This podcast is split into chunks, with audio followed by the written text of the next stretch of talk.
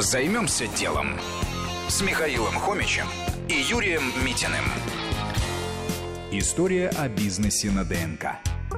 Два выпускника МГУ Валерий Ильинский и Артем Элмуратов одновременно пришли к одной и той же идее. Как было бы здорово проанализировать ДНК человека и тут же все о нем узнать.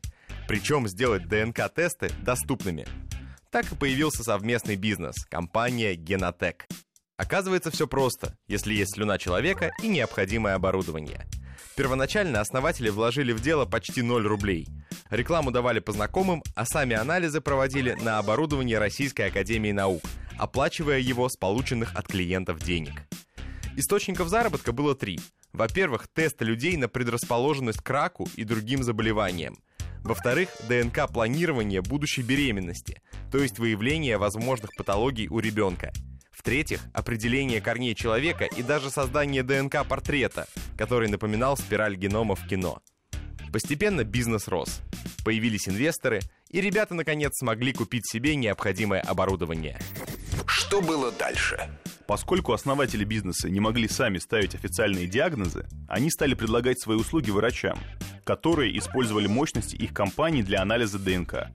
Основными каналами продвижения стали специализированные выставки, а услуги попроще, типа ДНК-портрета и изучения родословной, продвигали через социальные сети.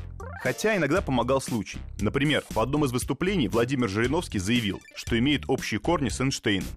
Этой идеей заинтересовались СМИ, которые организовали встречу с Жириновским, где политик согласился сдать слюну на анализ. Эпатажное высказывание оказалось правдой, а бизнес получил целый ворох публикаций.